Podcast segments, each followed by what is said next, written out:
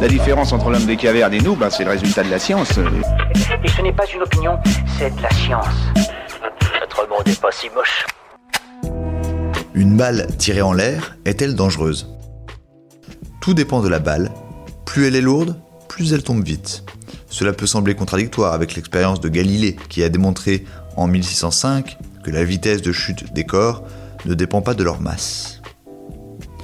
Dans la réalité, quand la force des frottements de l'air est égale à la force de la masse multipliée par l'accélération, l'objet atteint sa vitesse limite.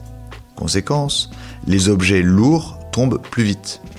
Ainsi, un petit plomb de chasse est inoffensif du fait d'une faible vitesse limite, mais une grosse balle de chasse au sanglier peut tomber à plusieurs centaines de kilomètres heure et se révéler mortelle. Voilà. Il ne reste plus qu'à vous remercier de votre attention. Au revoir.